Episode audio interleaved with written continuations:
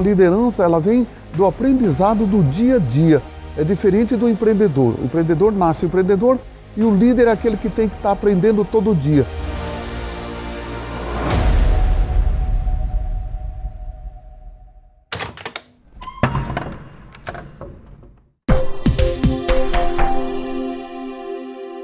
Olá para você que está nos ouvindo. Seja bem-vindo ao nosso canal Pode Mário.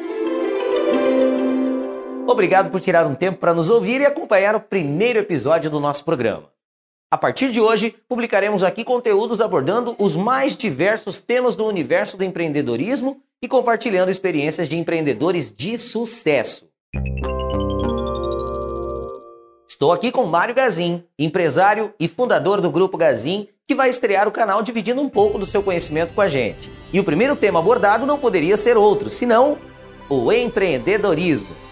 Seu Mário vai falar um pouco sobre como vê o empreendedorismo os desafios e acertos da sua história e dar algumas dicas para quem quer empreender. Vamos lá?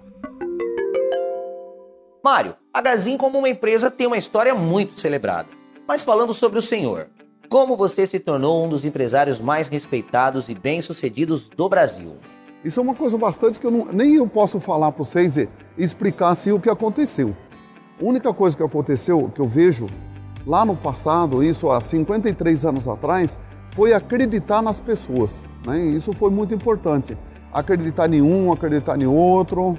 Nós era em, eu era o mais, irmão mais velho, depois veio o mais novo. E eu tinha um irmão do meio, que é o seu Jair, que nós brigava muito, nós discutia muito, nós tínhamos um problema sério.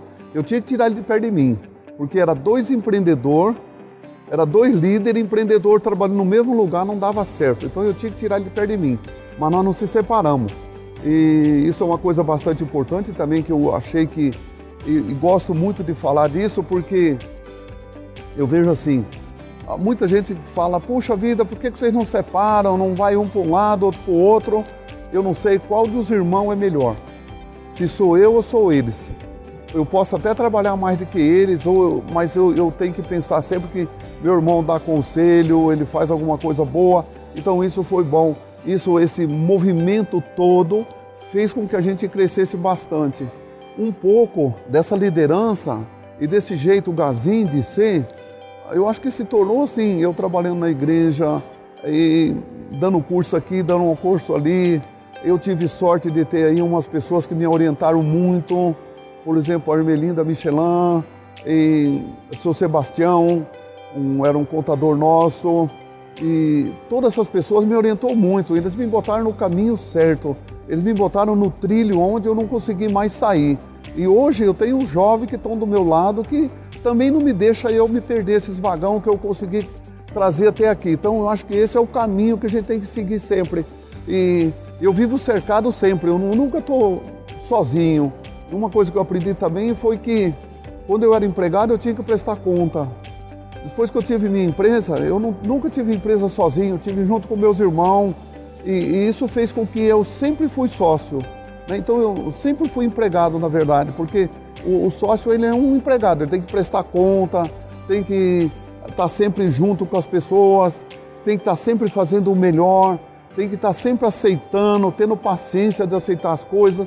E isso foi uma coisa assim que me deixou, talvez nesse ponto aí, um pouco mais alto do que podia estar.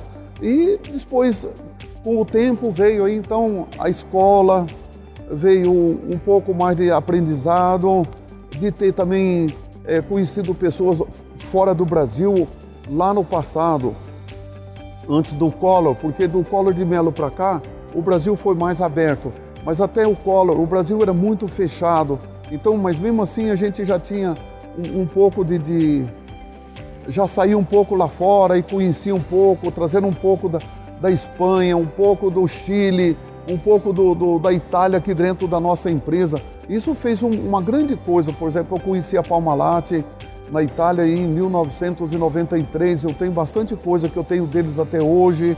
Então tem muita coisa boa que foi trazido. E isso faz com que essas pessoas que estão do meu lado não deixem eu sair fora desse trilho de jeito nenhum. Então eu acho que esse crescimento essa, esse conhecimento que a gente tem veio de todo esse aprendizado, de todo esse tempo e trazendo sempre. E uma coisa que sempre eu gosto também, que quando eu vou e aprendo alguma coisa, eu tenho que passar para todo mundo, tenho que falar para todo mundo. Isso é uma coisa bastante importante. Tem alguma experiência dessas que você viveu e compartilhou que fez a diferença na empresa? Uma que eu lembro bastante foi em 2014. Eu tive nos Estados Unidos, quando eu cheguei aqui, nós fechamos mil funcionários numa sala e disse a eles, gente, não compra que nós vamos ter uma crise, nós vamos ter uma crise. Eu me lembro que quando eu saí dessa reunião, meus irmãos queriam me comer vivo. Falou, onde se viu, nós precisamos vender e você fala para não, não, o pessoal não comprar. Eu falei, mas nós precisamos vender todo dia, nós não precisamos vender só agora, nós precisamos vender com o tempo. E olha, hoje isso foi um, nessa crise de 2014, 2015, 2016, a Gazin passou de braços abertos. Então isso foi uma grande coisa assim, essa liderança. E uma coisa que eu gosto de falar também nas palestras que eu tenho feito, é a pessoa não pode enxergar com o olho, a gente tem que enxergar com a mente, porque se você enxergar com o olho, é, parece que você está aqui, parece que o mundo está acabando ali. Parece que a gente vive debaixo de um cercado, de um circo. E de repente a gente tem que estar tá olhando um pouco mais adiante. Então a gente precisa enxergar com a mente. Isso é uma coisa boa, assim, que todo mundo tinha que ter. Acho que todo jovem que vai nos ouvir, que vai ver, eu acho que tinha que pensar de outra maneira. Não ficar pensando, falar, eu estou enxergando isso, eu estou vendo isso. Não. Tem que ver com a mente. A ver, e ver com a mente é ver um pouco mais longe e ter uma prosperidade. E a prosperidade não vem de um dia para o outro. Muitas vezes você leva cabelo branco, você perde um monte de coisa você tem que fazer uma renúncia na vida para ter a outra. Então, isso é uma coisa bastante importante que a gente tem. Depois de chegar tão longe, com todos os frutos que a Gazin colheu e ainda colhe, como você trabalha a expectativa de continuar fazendo esse legado crescer e se superar? Essa também é bastante interessante, porque chegar até aqui não foi difícil. O duro é ir mais longe. Eu falo que administrar uma empresa sem dinheiro é muito mais fácil do que administrar uma empresa com dinheiro. A empresa sem dinheiro, todo mundo tenta ajudar. A empresa com dinheiro é muito mais difícil porque ninguém pensa em ajudar. Falar, ah, ele está bem, ele está bem, ele está bem. Deixa para lá, deixa para lá. Todo mundo então não olha isso com bons olhos. Né? Mas na verdade, gente, a gente tem que pensar assim, tem que estar sempre olhando naquele que conseguiu fazer e ainda pensa em fazer um pouco mais. Eu, por exemplo, eu, o que eu penso muito hoje é na minha idade. Eu tenho 70 anos, então não é fácil mais. A cabeça até que ajuda um pouco, ela tem vontade, mas o corpo velho não, não aguenta mais. Então é uma coisa que a gente tem que estar tá sempre pensando: para quem que eu vou deixar? O que que eu vou deixar para fazer isso para outro fazer? Né? E, e a gente muitas vezes fica nervoso porque a pessoa não faz o que a gente quer fazer. Mas a gente tem que ter paciência porque o mundo é esse. E o mundo também é um mundo de muita mudança nós estamos vivendo hoje uma mudança que nós nunca viu. Eu, por exemplo, até a idade de 50 anos, eu nunca tinha visto mudança na minha vida. Era geladeira vermelha ou branca, ou azul, não tinha outra cor. Né? O, o mundo era pintado em três cores só. Ah, hoje não, hoje nós estamos tipo, somos um arco-íris. Não tem, não tem como ver tudo isso, porque se alguém falar o ano que vem vai, o ano de 2020, vai, nós vamos fazer isso, é, ele não está falando errado, porque ah, nós temos tanta mudança que nós já não sabemos. E quem viveu há cinco anos atrás não pode querer viver hoje, porque o mundo passou isso para frente. Então, nós não tem mais como ver isso. Mas eu fico assim, eu tenho hora que eu tenho preocupação, mas tem hora que eu acho que eu já fiz o dever de casa. E muitas vezes eu fico pensando assim, como pode um rapaz jovem e analfabeto, e sem ter ido à escola, e pensar tão grande como eu pensei. Esse eu tenho muitas vezes assim, eu fico pensando, uma, até eu falo assim, Jesus está comigo, né? Eu falo assim, Deus esteve comigo a vida toda me orientando, porque não é possível ter feito tanta coisa certa assim. Eu já fiz muita coisa errada, mas eu fiz muita coisa mais certa. De ter, por exemplo, em mil, quando o Collor saiu do governo, que eu não, eu não quebrei na empresa, eu continuei com a minha empresa, eu falei, agora eu tenho que salvar a empresa da minha família. E não é da minha família lá em casa, que é minha esposa e mais três filhos. Eu tinha que pensar em todos os funcionários que eu tinha, né? que fazer com que eles pensassem que minha empresa não ia quebrar mais. E pensar, eu falei, em, mil, em 1993, eu comecei então a preparar uma hold e buscar. Foi quando eu conheci a Palma Latte, conheci a Cagil nos Estados Unidos, eu conheci outras empresas aqui no Brasil, como a VEG, a construtora Galvão em Curitiba. São pessoas que me orientaram muito a fazer esse, essa, essa mudança para que minha empresa prosperasse depois que eu não tivesse mais aqui, ou quando eu não estiver mais aqui, ela vai continuar com toda certeza. Então isso é uma coisa bastante boa e bastante interessante. Eu acho que todo mundo tinha que pensar desse jeito para não deixar as empresas morrerem, né? É morrer tão cedo. Como nós temos visto acontecer, quantas empresas acabam tão cedo?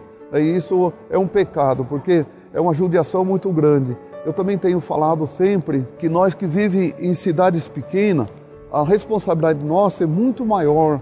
Eu vi nessa crise agora de 2014, 2015, 2016, é, usinas fechando em cidades pequenas, usina de açúcar, de álcool, abatedores de frango, frigoríficos fechando. Gente, veja o, o tamanho, quando um, uma cidade, por exemplo, de 8 mil habitantes, quando fecha uma empresa que tem mil funcionários, gente, é um baque tão grande que não está escrito na vida de ninguém. Se fechar uma empresa, por exemplo, como Maringá, que perde mil funcionários, esse mil funcionários acaba se espalhando por coisa e tudo. Mas numa cidade pequena, gente, quando uma empresa quebra, é uma situação muito difícil. Então, acaba ficar aí aos empreendedores que olhem isso com mais carinho, que tenham muito mais cuidado com o seu dinheiro, muito mais capricho, para poder não deixar essas empresas falirem ou quebrarem em cidades pequenas, porque o estrago é muito grande para a sua comunidade e para a nossa região. O senhor falou das dificuldades de empreender. Fala para gente. Em algum momento você pensou em desistir? Olha, desistir não, mas uma vez eu pensei em vender minha empresa. Foi no governo Requião, aqui no Paraná. Foi bastante difícil, né? ele pegou pesado e eu não. Nossa empresa anda certinho, nós não vendemos sem nota, não faz nada errado. E eu tive uma fiscalização bastante difícil. Aí eu falei com meus irmãos e falei, vamos vender essa coisa aqui enquanto nós pode. Aí arrumei um comprador, tudo, e os auditores foram lá na Gazin e estavam já trabalhando uns oito dias, né? E olha para lá, olha para cá. E um dia eu estava saindo no, pátio e o meu irmão perguntou: o que, que, você vai fazer com o dinheiro? Eu falei: eu vou morrer. Ele falou: eu vou morrer também. Eu falei: então vamos tocar esse povo daí. E aí nós tiramos eles de lá e, e acabou. Então nunca mais passou por isso. Eu acho assim que essa foi uma das primeiras, uma, uma vez só que aconteceu na minha vida toda. Do resto, desanimar, a gente até desanima um pouquinho, mas desanima, mas daqui a pouco a gente está animado de novo. Isso eu falo assim que é mais ou menos tipo a felicidade, né? Se você falar que o dia tem 24 horas, quantos minutos por dia a gente é feliz? Né? Eu sou feliz aqui agora, porque eu estou aqui falando, estou falando aquilo que eu gosto, então estou aqui feliz. Daqui a pouco eu já não estou mais feliz, eu assim, assim é todo mundo, né? Muitas vezes você chega em casa, tem um problema aqui, outro problema ali, e sempre a gente tem. Uma hora que o filho te dá um abraço, você está feliz. Daí a pouco acaba aquilo tudo. Então, esse é um caminho que a gente tem que seguir sempre e olhar sempre com bons olhos. E, e eu falo assim, né? Desanimar, a gente pode até desanimar, mas não deita não. Eu acho que não. Desanime em pé. Porque se você desanimar em pé, você ainda tem condições de olhar para frente e olhar com a mente e olhar e pensar sempre em fazer um novo de novo e começar tudo outra vez. Eu acho que esse não tem problema. Eu acho que a gente não pode desanimar de jeito nenhum.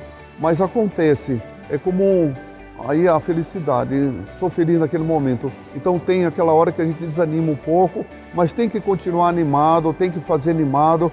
E quando você se sente um pouco desamparado, procure alguém que te ajude, né? Não fique querendo chorar sozinho e chorar pelos cantos, ficar reclamando, não.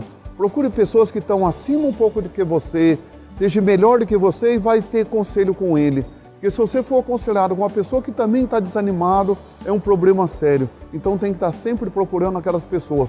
E isso tem muito nesse Brasil, nesse mundo todo. Tem pessoas que estão sempre animadas. Na hora que você muitas vezes está desanimado, o outro está animado e acaba isso juntando tudo e fazendo um grande sucesso. Conta para mim, o que, que te motiva todo dia a continuar? Qual a sua maior motivação, seu Mário? Ah, eu acho que é uma coisa bastante interessante. Eu acho que toda hora que eu ponho o pé no chão, né? Que nem agora, eu, eu tenho 4 milhões de, de reais para pagar por dia. Então eu não, eu tenho que estar sempre animado, porque se eu pensar de outra maneira, eu, eu, eu vou, o que, que eu vou fazer com a minha folha de pagamento, né? Então eu preciso estar sempre ali pensando, eu tenho que estar pronto para isso. E tem hora que eu olho assim, por exemplo, as pessoas levantam de short, levantam de chinelo. Gente, tem que levantar pronto por dia.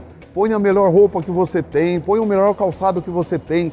mas quando você levanta da cama, já levanta com a meia, calçando meia, calçando sapato, sai pronto, porque você não sabe o que vai acontecer daí meia hora ou uma hora. Eu vejo assim, o povo levanta, todo esborrachado, todo de qualquer jeito. Depois ainda vai lá se arrumar. Não, gente, já levanta pronto para vencer o dia. Eu acho que essa é a animação que eu tenho. Eu não desanimo, não. Bom, nós percebemos com as experiências que você conta, seu Mário, que além de empreendedor, o senhor é um bom líder. Quais características são indispensáveis em um perfil de liderança para o senhor? Bom, o líder ele não nasce pronto na vida. Todo líder ele vai se aperfeiçoando. Já é diferente do líder e do empreendedor. O empreendedor nasce pronto, ele já nasce empreendedor. Nós pegar o Brasil tem 16% de jovens que nascem pronto e empreendedores. Muitos se perdem no caminho porque ele tem pressa e acaba ele indo para o outro caminho que talvez muitas vezes ele não tem oportunidade. Muitas vezes eu tive no, eu tive um patrão que me ajudou muito, enquanto que muito jovem não tem essa oportunidade. Então, o líder não, o líder é aquela pessoa que vai se aperfeiçoando. Ele tem que encostar perto de um outro e partir em cima e sempre procurando aprender mais, aprender mais. E também aquele que, que já é um líder, ele pode ensinar o outro, porque nunca ninguém vai alcançar aquele que a pessoa que ensina. Então a liderança ela vem do aprendizado do dia a dia. É diferente do empreendedor. O empreendedor nasce empreendedor e o líder é aquele que tem que estar aprendendo todo dia. Tem que estar se aperfeiçoando, aperfeiçoando, aperfeiçoando para chegar ao final lá. Fala uma coisa, seu Mário. Um bom líder é necessariamente um bom empreendedor? Esse é bastante interessante. Nós lemos um livro que é uma, tipo uma faculdade, é um livro de 110 páginas, 108 páginas, que fala, né? Empreender precisa saber administrar. Porque muitas vezes a pessoa só é empreendedor, mas também não tem liderança, também tá, tá, é, fica difícil. E aquele que, que é administrador, e só administrador, mas também não é empreendedor, ele sofre muito. Então, muitas vezes nessa, nessa, nessa junção de pessoas uma e outra, muitas vezes uma sociedade é a melhor coisa do mundo. Por exemplo, um empreendedor se associar com, com, com um líder ou, ou, um administrativo, uma pessoa que sabe administrar. É a pessoa que mais vai bem na, na vida e, e, tem lá na, na frente ele consegue se sair muito bem. Enquanto que a pessoa só é, por exemplo, ele é administrador, mas não é empreendedor, fica numa situação muito difícil, porque ele sabe administrar, ele fica atrás de número, até de papel, atrás de colocar tudo bem certinho, e muitas vezes na hora de, de, de botar a máquina para funcionar, ele precisava alguma coisa a mais, e isso falta na pessoa do administrador. Então o administrador é a pessoa que nasce, ele tem, vai na escola, ele aprende a administrar, ele aprende tudo, mas ele não é empreendedor. Então muitas vezes ali fala, muitas empresas fecham e não consegue tocar na frente porque muitas vezes a pessoa é administrativo e não tem nada de empreendedor. E o empreendedor, ele toca de qualquer jeito, ele faz a coisa render, mesmo não sabendo a coisa, porque aí ele começa a contratar um funcionário aqui, outro funcionário ali, e acaba se ele pega o que falta dele, ele busca no outro. Isso é uma coisa bastante importante. Então, uma coisa que dá muito certo. Então, tem que estar sempre certo ali. O administrador precisa, quando falta dele, ele tem que procurar o um empreendedor que é um pouco mais difícil. O administrador, ele é fácil, o, o, empreendedor é fácil arrumar outro, porque qualquer funcionário que ele arruma, ele consegue fazer com que o outro a, a, organize a empresa para ele, bota no caminho, bota tudo na direção que ele tem que seguir. Os brasileiros são, de modo geral, muito criativos. Como você acha que isso influencia as várias ideias empreendedoras que surgem por aqui? Desde 1961, 62, que eu me lembro bem da economia, né? Então, o brasileiro desde lá, e eu acho que um pouco mais de, antes de mim, que é o pós-guerra, depois de 1945, 46, 47, o Brasil viveu sempre de altas e baixas. Em crise, não crise, crise, não crise, crise, não crise. Isso fez com que esses brasileiros, dessa geração, que hoje são os baby booms, né, que são os chamados pós-guerra, esse pessoal aprenderam a viver com tanta dificuldade no Brasil. Então, se a gente olhar, por exemplo, nós ali nos anos 80, 80 e pouco, 87, 88, todo mundo começou a ir embora do Brasil, os anos 90, e lá e lá fora começar a trabalhar entregando pizza, é, doméstica, pintor, eram essas coisas que fazia. Hoje, gente, o Brasil começou a exportar presidentes. né, se nós olharmos, muitas empresas no mundo têm presidentes brasileiros. Então, isso é uma coisa bastante importante porque o brasileiro eles é mais preparado para enfrentar tanta dificuldade. Quantas empresas é multinacional que vêm para o Brasil, mas muitas vezes os presidentes aqui dentro são os brasileiros dessas grandes empresas. Isso fez com que os, os brasileiros se preparassem e se preparassem muito mais para enfrentar essas crises de altas e baixas, altas e baixas, altas e baixas. E essas mudanças tão drásticas que nós temos aqui. Então, é uma hora, nós temos dois tipos, né? uma externa e outra interna. É, a, a, a interna é sobre planejamento que a gente tem que fazer. A externa não é planejamento, porque nós tem greve, nós tem planos de governo, é, nós tem é, clima, né, que tem seca, outra hora tem muita chuva, outra hora tem terremoto, outra hora tem uma coisa, outra hora tem outra. Então isso nós não tem como medir. E o brasileiro acabou a construir tudo isso e fazendo isso ficar mais fácil, porque a esperteza do brasileiro é muito mais do que de outros países. Então isso é muito importante. Realmente nós somos muito espertos e a facilidade que o brasileiro tem para ideias criativas é inegável. Mas qual é a forma mais sensata de transformar essa ideia em um projeto bem-sucedido? Aí vem do, do empreendedor e os empreendedores que têm empresa no Brasil. Eu acho que todo dia é como o sol que nasce lá e toda hora que o sol começa a nascer, que ele começa a despontar, você tem que pensar, eu tenho que agora me preparar porque de tarde eu tenho que fazer pagamento da minha folha de pagamento, eu tenho que pagar impostos, eu tenho que pagar o produto que eu vendo, eu tenho que ficar só com lucro, né? Porque muitas vezes você vai vender uma geladeira, você vende ela por mil real, mas quanto é o lucro dessa geladeira? Muitas vezes é 1%, 2%. Se você vende uma geladeira, você tem 10%, 10 real de lucro, 20 real de lucro. O resto vira tudo em despesa.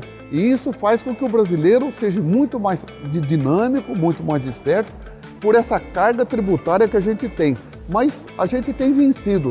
E uma coisa bastante interessante é que toda quando nós tem abundância, nós tem crise. Porque toda abundância é sinal de crise, é sinal que nós estamos gastando demais e é sinal que vem um problema sério ali.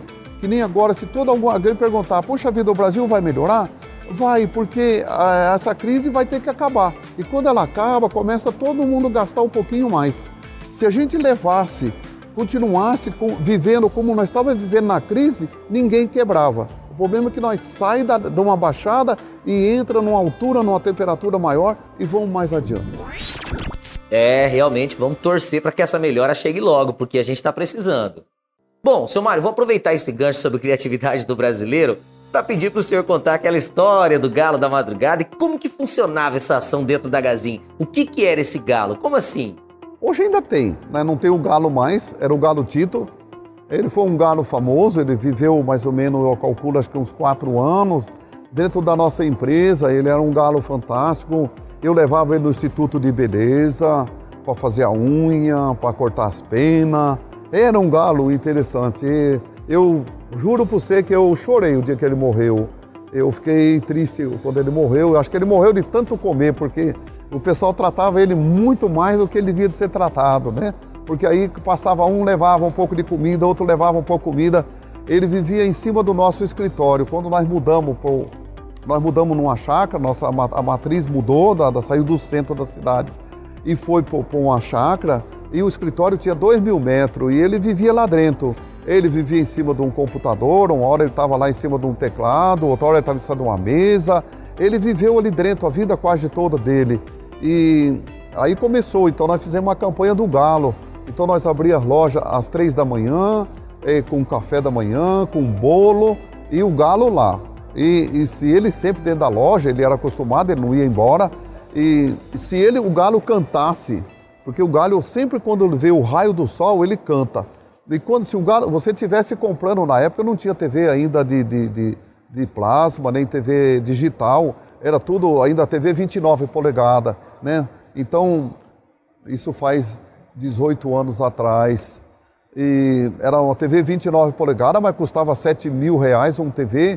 Se você estivesse comprando um TV e ele cantasse, você não pagava o produto, você ia embora.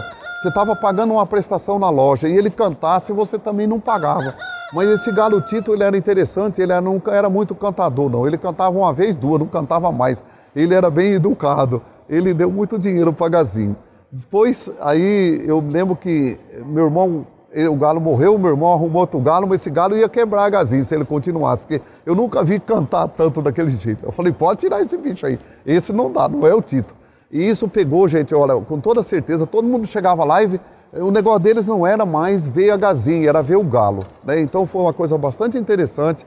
E isso depois os meninos nas filiais começou a fazer também, deu muito certo. Era o dia que nós mais vendia, talvez vamos chamar isso o dia de ação de graça. Era o dia que mais nós vendia na, na empresa, vendia mais do que véspera de Natal. Era o dia do cantar do galo, era uma vez por ano, era dia 13 de dezembro que sempre fazia isso. Então era o dia que fazia aniversário da Gazin nós fazia também. Então era um dia bastante interessante esse dia. E o Galo Tito foi assim, ele viveu a vida toda lá dentro do escritório da Gazin, de um lado para o outro. Uma hora ele estava aqui, outra hora estava lá. E no final o povo se apaixonou pelo Galo, pronto. E todo mundo levava comida, levava comida, e ele morreu foi de tanto comer mesmo. Né? Mas ele, de fato, eu levava ele no Instituto de Beleza para dar uma arrumada na unha de vez em quando. A mulherada, a senhora que arrumava ele lá, nossa senhora, botava o crachá, ele tinha o crachá, garotito. Era bem interessante mesmo. Né? Então, valeu a pena. Esse foi uma, uma, uma, lembrança assim, bem vivida. Eu tenho a foto dele ainda no meu escritório. Eu não largo ele lá de jeito nenhum, porque ele foi talvez uma, uma pessoa de sucesso, é, um animal de sucesso que fez muito sucesso na Gazeta. Essa história é muito boa. Eu sempre gosto de escutar. É, realmente o Galo Tito foi muito amado por toda a família Gazinha, ajudou muita gente a não pagar suas compras. Esse é um perfeito exemplo de criatividade nos negócios. Infelizmente, o nosso tempo já deu por hoje. No próximo programa, queremos ouvir mais histórias como essa, seu Mário. Para fechar, seu Mário, deixa um recado pra gente. Para os jovens brasileiros que querem empreender e que seguem o senhor nas redes sociais, qual o conselho que o senhor pode dar para eles hoje? Vocês que estão nos ouvindo e vai nos ouvir, vocês que é jovem, gente, pensa sempre, tem que começar muito cedo. Há pouco eu estava respondendo ali um recadinho, a pessoa reclamando, reclamando, reclamando, mas já está com 50 anos. E começou muito tarde, se formou tarde, começou a trabalhar com, com quase 50 anos, gente, aí é difícil. Mas quem começa cedo é uma maravilha. Hoje eu tenho 70 anos. Um jovem que começar hoje e fizer o que eu fiz, com 10 anos ele está onde eu estou. Lá atrás era muito mais difícil. Hoje tem muito mais oportunidade com tanta tecnologia, com tanta informação. Nós temos rodovias melhores, estradas melhores, mesmo ainda o Brasil sofrendo muito. Mas ainda nós já temos um mundo melhor, nós temos internet, nós temos um mundo cheio de muita coisa boa e cheio de muitas oportunidades. Anotou o recado, jovem? É, aprenda com quem sabe. Aproveite as oportunidades que vocês têm na mão e principalmente o tempo que tem para fazer o seu sonho de negócio acontecer. E não precisa ter medo da tal crise que tanto falamos, porque dizem que se a gente tira o S da palavra crise, fica só CRI. Se tem uma coisa que o brasileiro tem de sobra, é criatividade. Jovem, monte sua empresa agora. Se você pensa em montar, essa é a hora. Não deixa para montar quando o Brasil crescer.